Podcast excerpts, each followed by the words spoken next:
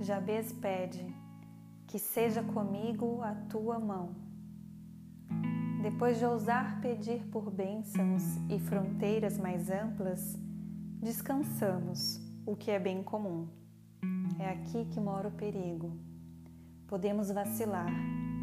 Estamos no meio do processo de transformação. Ainda precisamos de cuidados, porque algo inesperado pode acontecer e Jabez, quando pede que seja comigo a tua mão, reconhece sua pequenez e clama pela mão divina sobre sua vida. Querer essa mão sobre nós é a nossa maior e melhor estratégia. As mãos do Eterno estão sempre estendidas quando dizemos: Eterno, faz isso por mim, pois não posso fazê-lo sozinho. É grande demais. Que Sua presença, seu poder, me ajude a prosseguir.